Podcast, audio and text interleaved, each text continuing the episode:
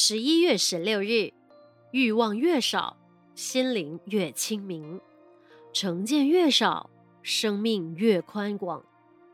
世间上到处充满了诱惑，抵制诱惑才能成长。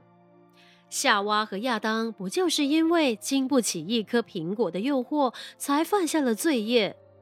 佛陀的弟子须提那本来已经出家了，但是回家的时候经不起妻子的诱惑，做出和修行不相应的事情，所以让佛陀有了制戒的因缘。儒家的修身忍性，主要的也是要让人有不受诱惑的力量。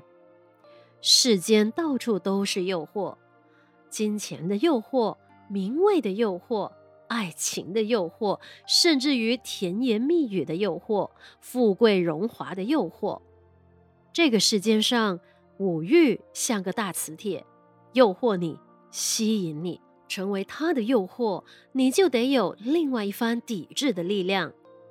诱惑是我们的敌人，不是我们的朋友。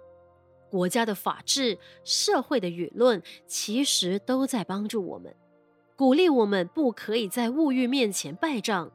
我能不受诱惑，诱惑的外境就会成为我的俘虏，可以为我所用。我淡泊自持，我节俭生活，我体念物力为限，我守道守德，就不会为物役所累。